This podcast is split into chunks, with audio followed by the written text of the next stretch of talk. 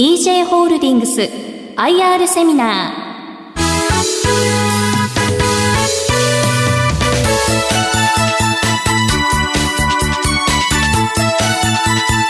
ーこの番組は証券コード2153東証一部上場 EJ ホールディングス株式会社の IR 活動の一環としてお送りします。お話は EJ ホールディングス株式会社代表取締役社長小谷裕二さんです。聞き手は兜町カタリスト櫻井英明さんです。この番組は2月16日に福岡で開催した IR セミナーを収録したものです。皆様改めましてこんにちは、えー、岡山から参りましたあー EJ ホールディングス株式会社代表取締役社長の小谷でございます、えー、EJ ホールディングス岡山市に本社を構えてございます。建設コンサルタント会社っていうのを7社ほど束ねてる。それの統括管理をやってるという、まあ、ホールホールディングスの形態ですからあのそういった実際には事業してません、えー、連結運営をしているというところであります、えー、去年の7月に東証の一部の方へえー、指定、えー、となっております。まあ、どのような会社かということなんですが、実はもともとは測量設計の会社でありました。いろいろなインフラを作っていく上では、ベースとなるのは測量地図がないとものができないというような会社ですんで、そういったとこからスタートしてます。で、えー、ご承知かどうかわかりませんが、2006年えー、ちょうど小泉さんの改革の頃ですが、敵対的買収っていうのが様々行われました。えー、そういった中で、えー、企業会社として初めて、えー、まあホワイトナイト的な形で出てきた会社です。えー、それが、まあ、エイトコンサルタントということで、もともと両社とも、エイトコンサルタントは東証の2部へ上場している。それから日本技術開発はジャスタックの方へ店頭公開しているということで、え日本技術開発が敵対的買収を受けたと。で、我々は技術を売り物にしてます。技術を売り物にする人材を確保するということが非常に大事なことであると。いうことから、まあ、ここからあ統合というものが始まってその、まあ、一つの E と J というものを取り込んだと。いうことと我々の社会インフラを作っていく上では環境を意識しながらそして、えー、安全安心な社会を作っていかなきゃいけない、えー、そういうためにはそのエンジニアリングという技術力というものが非常に大事になる。それから適正なジャッジメント。それが必要になってきます。要はアースコンシャス地球環境というものを意識しながらこの技術と判断力を適正に使ってですね、えー、安全安心な社会を作っていこうということから EJ ホールディングスというふうな名前を付けてきました、えー、どのような仕事をしているかということですが我々の生活ではなくてはならないもの道路空港で、えー、来られてるそして新幹線で帰られる。このインフラっていうのはなくては、このような環境、生活ができない状況になってる。当然、えー、川がないと水が供給できませんから、こういった社会インフラを我々がまず構想から作ってきます。これは発注者、役所と一緒に企画構想といったような形で作ってきます。そしてその後に実際に計画を作ります。この規模のものだと何百億かかりますとか、そういったものでどれほどの B 倍 C 効果が出てきますかとかいうような効果判定というものをしていきます。そして具体的にこれが効果があるというふうになれば計画を作って設計を行います。設計を行わないとこの施工実際に工事ができませんので設計図を作るとか設計を行うそういったことが主たる仕事になりますそして工事が行っている間もじゃあその間はどうするかというと設計図通りに動いてるのかあるいは後期の期間の中でそれが進んでるのかという進捗管理等を行います。その出来上がった施設これについてはその施設が安全な状況になっているのかそれから思ったような運営ができているのかそういった運営維持管理というものをやります。途中途中では地形図がないとものができませんので地形図を作る。あるいは地下の状況がわからないといいものができない。また保証コンサル。これは自分の家が道路でかかった場合には立ち退きをしその場合のこの立ち退きの要求度合いっていうのがちゃんと費用的にどうなのかという算定を行う。このようなどちらかというと工事以外の全てを行う事業ということでなかなか難しいのはそのほとんどを発注は国あるいは自治体そこが行います。皆さんと直接関係ない。ただ実は税金ですとかそういったものが使われてますから大きく関係するわけなんですがその国あるいは地方自治体そういったところが主体で代行して社会資本というものを作ってるということがありますんでなかなかそこの辺が我々と皆さんと結びつくが少ない状況になっていると。いう状況です。ただ社長、普段何気なく我々が使っている、まあ、道路だとかいろんなものがありますけども、はい、これの基礎になっているところっていうところは建築、建設コンサルタントと考えていいわけですね。もともとのベースは我々が計画したり作ってるという、まあ、役所の人に代わってという形になるんですけども、そういった形で動いてます。まあ、この様々なインフラの設計あるいは計画そういった運営管理を行っている企業だというふうにご理解いただきたいと思います。でグループ全体では国内において北海道から沖縄まで、えー、ほぼ全域に支店も営業所もを作っておる企業です。で大体売上この3年間の平均を抱えてますが250億の状況です。でまあ市場が大きいのはやっぱり関東ですから関東というのが大きなウェイトをします。またまあ本店っていいますかそこが中国にありますんでこれは大きなエリアがあるほぼ全国で、えー、いろいろと仕事をさせていただいておると。海外においても今、えー、東南アジアの方へえー、主体に事務所を置いてます。バンコクと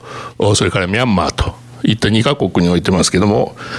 実はアフリカの方が仕事が多いというようなあ後ほどご説明しますけどそういった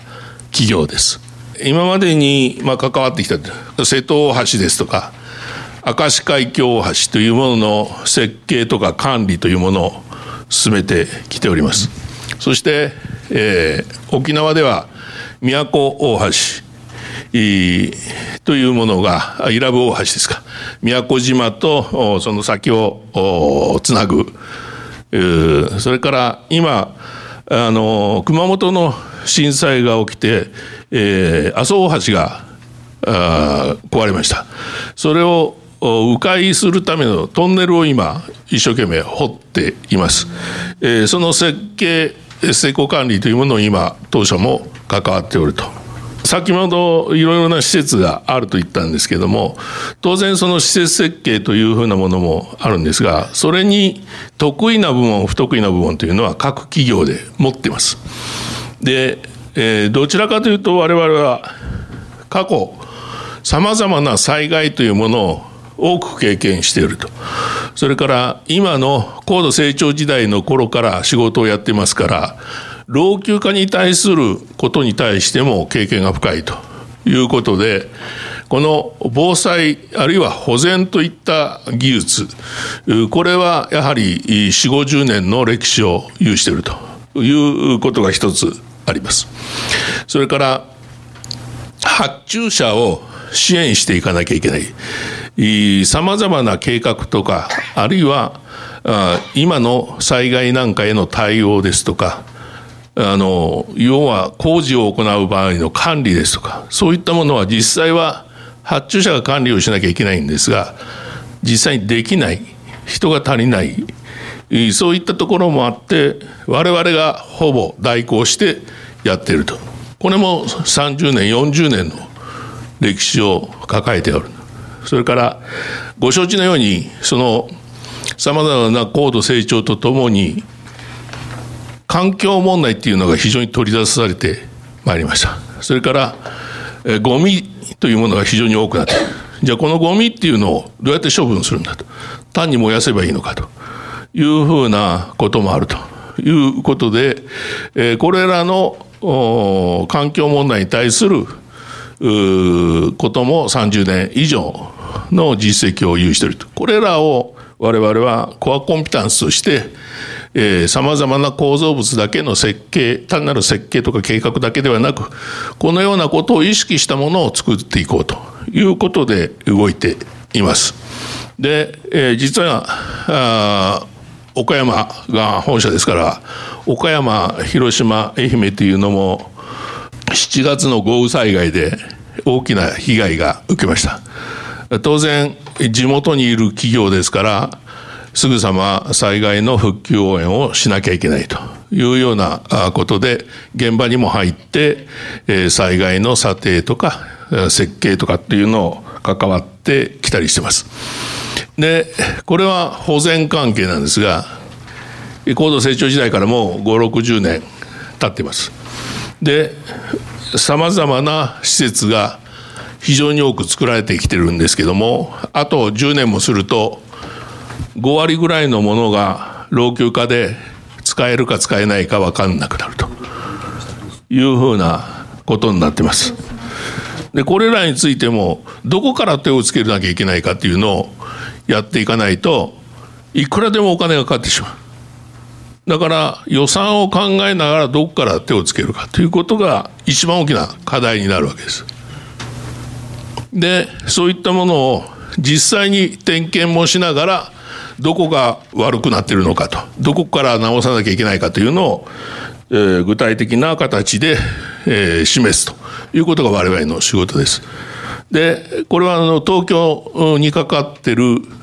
まあ、重要なあ国定あの国の重要文化財になってる橋、まあ、3つあるんですけどそのうちの2つあ地震が来ても大丈夫あるいは老朽今の老朽化にも大丈夫というような形で対、まあ、長寿命化あ補強というような形で設計をした例です。勝どき橋とか清洲橋というようなことも重要文化財というのも行ってます。小泉構造改革の第2の矢でありましたけども人町仕事でしたかその要は地方創生をする上で地方の資源を生かしながらどうやってその町とか村とかに事業を起こして人が少なくならないようにするのかというような対応をしなきゃいけない。これは自分たちだけでやるんじゃなくて地元の企業を生かしながら仕事を増やしていくそのためには6次産業化になるのが必要だと矢掛町でできてるジャムです。これはもう不純物入れてません、えー、そういったものを使ってこの地元の果物の美味しさをまず地元の人が理解して作ることを地元に助成してもらう。そしてえー、皆さんが得意なジャム屋さんにはジャムをもっと工夫してくださいとかあるいはパン屋さんにはこのジャムを使って何か工夫してくださいとかさまざまなことをお願いしたりしてます。そういった形で村おこし的なものをやってくださいというような仕掛けを作ったりしてます、え、そういったことも我々の仕事になっているということです。それから環境問題ですがこれはもうご承知のようにエネルギー水問題というものもありますし廃棄物対策というものが大きな問題それから温暖化というのは非常に大事な問題であります。えー、実はこれは群馬県の子会社がやってるわけですが、小水力っていうか、ちょっとした小川みたいなものが流れてます。え、これを活用することによって、小さな村の街灯というものは確保できたりします。要は少しの水でもこういった施設を使うことによって自分たちでの明かりを自分たちで確保しようというような動きもあるということでそれらに関する協力も行っています。そして、えー、廃棄物問題です。えー、国内においてはさまざまな廃棄物処理場というのを当社においても手がけておるわけでありますけれどもこれは、えー、海外においても非常に今大きな問題になってます。でほとんど投棄しっぱなしで何も対策してません。でただ日本のような大規模な施設を作っても維持管理が地元ではできないというようなことがありますんで我々はなるべく簡易なものを作って地元の人でも運営していただけるようなものの施設にしてそれらを海外でも指導あるいは展開をするようにしておるということです。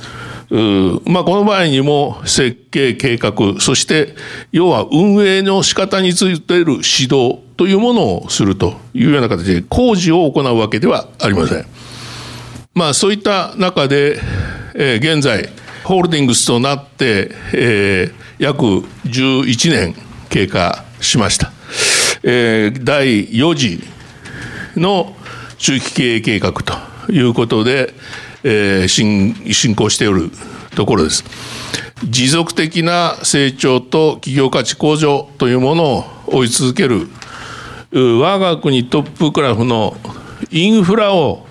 単に作るとかそういっただけではなくって課題を解決するソリューションを行うグループですという形でこれをもビジョンとして掲げて展開を進めておるという状況です。その大きな基本方針としては主力事業の進化それとブランド化先ほど言ったコアコンピタンスといったようなものを我々のブランドとしてしっかりと定着させていく、そういったことをしてます。それから、えー、先ほどありましたように、地元の活性化というものが非常に大事になってくる。新しい事業というものを農業ということも踏まえて考えていかなきゃいけない。そして、えー、海外を展開していかないと、今ある国内で作った巨大な施設というものは今もう国内ではなかなか作ることができません。瀬戸大橋みたいな大きな構造物、あるいは黒ヨンダムみたいなそういった大きな構造物を国内で作るっていうのはほとんど無理です。だけど、これらは管理していかなきゃいけない。管理するためには海外で実績を作っていかないと、ものは管理できなくなる。そのためにはグローバルの展開を我々もしていかなきゃいけない。そういったことがあります。そして当然新しい技術 IT ですとか AI というものを使って、えー、労力だけじゃなくってそういった最先端の技術を使いながら知能を我々が考えていくというようなことをしてい、えー、こうということでグループが役割分担を持ちながら展開していこうというふうに考えて動いています。まあ、具体的な戦略として国内のエリアでは国内のトップ5、まあ、これは国内での売り上げとかそういったシェアを上げていこうという目標です。ワンストップでできる体制をとってますし各自治体のニーズを全国カバーできます。そしていろいろな分野へも対応が可能であるといったことを掲げながらえー、海外においては売上の10%を上げていこう。そして海外においてはアジアアフリカでは日本のインフラ輸出ということで非常に大きな市場があります。これらについても展開を進めていきたいということで今まで実は各アフリカも非常にやってるんです。約40年ぐらいもうアフリカやってるんです。ただ、日本からアフリカっていうのは非常に遠い。えということで、えどちらかというと、まあ、アフリカもやりますけれども、東南アジアというものを注力していきたいというふうな形で考えておるという状況です。で、えー、マネジメントいろいろな発注者支援というような形で売上の2割を確保していこうとまた当然新たな観光アグリというものを考えて再生可能エネルギーというものも考えながら新たな事業領域というものを展開していこうという動きです。この中期の20年21年5月期2020年度で300億を目標に掲げてスタートしております。えー、昨年の期で約250億に対して、えー、260億弱という数値でほぼ計画通り達成できた状況です。えー、今期今265億の売上で、えー、当期純利益を10億5000万ということを目標に掲げております。まあ、成長投資というものがどうしても必要になると、海外への投資をしなければいけませんし、IT 投資もしていかなきゃいけない。そういったものへの投資というものも必要になってきます。ただ、やはり自己資本利益率 ROE というものを8%以上は確保すべきだということで、今考えております。えー、配当政策ですが、安定配当の継続ということと、当然、えー、この利益水準を考えながら、あ株主還元ということを積極的に進めていこうという状況で動いております。で、え業績の見通しなんですが、私ども、まあ、こうやって掲げながら、実は上期と下期で非常に大きな違いがあります。えー、これはなぜかと言いますと、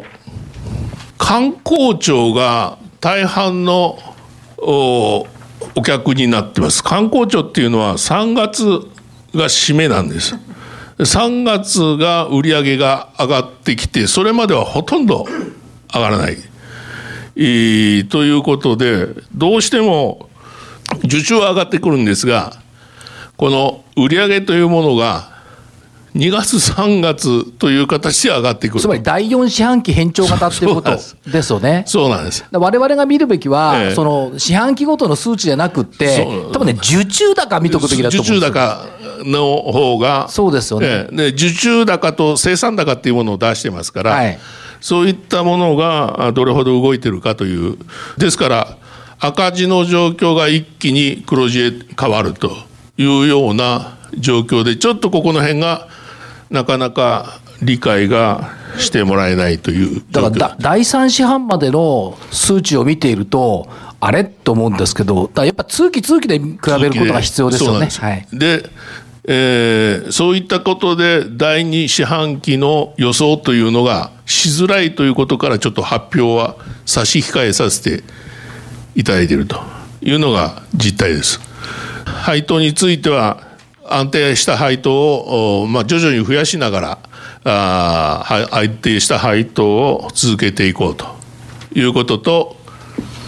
株主優待制度というのも行っております。まあ、半期にどうしてもあの実数字が上がらないんでこの半期の株主様には株主優待という形でお答えするというような形を取らさせていただいてます。えー、まあ、えー、説明は以上とさせていただきました。ありがとうございます。えーと、一つだけ社長あのお伺いしたいんですが中継の中でグローカルという言葉が出てきました、まあ、グローバルとローカルを合わせた造語だと思うんですがまさにぴったりだなと思ったんですがやっぱグローカルという認識でよろしいんでしょうか？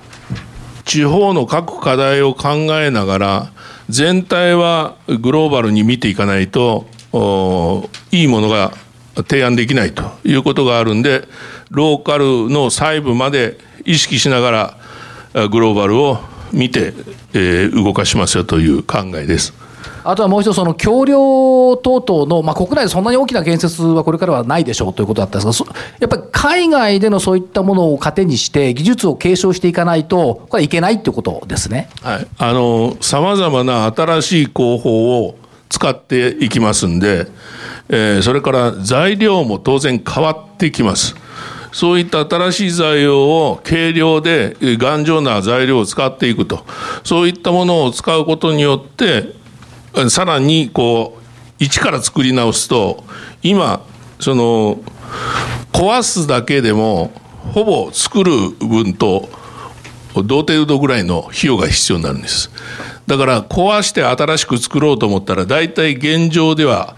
今の分で1.7倍ぐらいかかると思っていただいた方がいいと思います。要は廃棄処理というのが非常に高価になってきてる。そういったことですから、延命するためには新しい材料を使いながら、ただものすごいスパン、何十キロというものを考えていくためには、海外での技術力を考えないと、国内のものが生かされないということになろうかと思います。水中ドローンの展示があった、模型の展示があったと思いますけれども、まあ、港湾施設等々の調査等々のために、ああいったハイテク機器も使われているということでいいんでしょうか？はい、ダムなんかで、青子って言いますか、こう、水質が悪化しているところがあるんですね。で、水質がどこが悪いかとかっていうふうなものを、はあの、把握しないと、どこへ、その、施設を置いて、活性化させるっていうか水の中を活性化させるのどうすればいいかっていうのがわからないっていう。でこれは、えーと、最初にインプットさせます。どこ行け行けばいいのかと。そのインプットをさせるだけであとは自分で勝手に潜っていって水温ですとか地形ですとか水質ですとかそういったものを勝手に測ると。いうような形です。すごいですよね。100メートルぐらい平気で潜ってくる、ええ、自動ドローンですよびっくりしました。水中ドローンってあるんですね、ええ、米国では海兵隊とかそういうとこしか持ってない機械です。日本では御社が持っている。そうそうです。わかりました。ありがとうございます。インフラ整備のところって人手不足が課題だよねって言われてますけどもこのあたりどういうお考えをお持ちになってますでしょうか？確かに今は学生の理工系の学生もどんどん減ってきてます。うん、そういった中で、えー、しっかりと人材を確保するというふうなのも大切になってますけども、それから我々はあのキャリアパス制度というものを設けて、いつまでにはこういうふうな形の資格を取って、えー、お客さんにちゃんと説明できるとか、あるいはちゃんとしたものができるというふうなものを、制度を作ってて、それに合わせた研修制度も取り寄せながら国内海外といったようなところとの提携も結んでますそういった形で、え人材確保というものをいろいろな形で、え進めておるという状況です。はい。ありがとうございました。ここまでは EJ ホールディングス IR プレゼン証券コード2153東証一部上場 EJ ホールディングス株式会社代表取締役社長小谷裕二さん話を伺いました。どうもありがとうございました。もう一度大きな拍手お願いいたします。EJ ホールディングス IR セミナー。この番組は証券コード2153東証一部上場 EJ ホールディングス株式会社の IR 活動の一環としてお送りしました。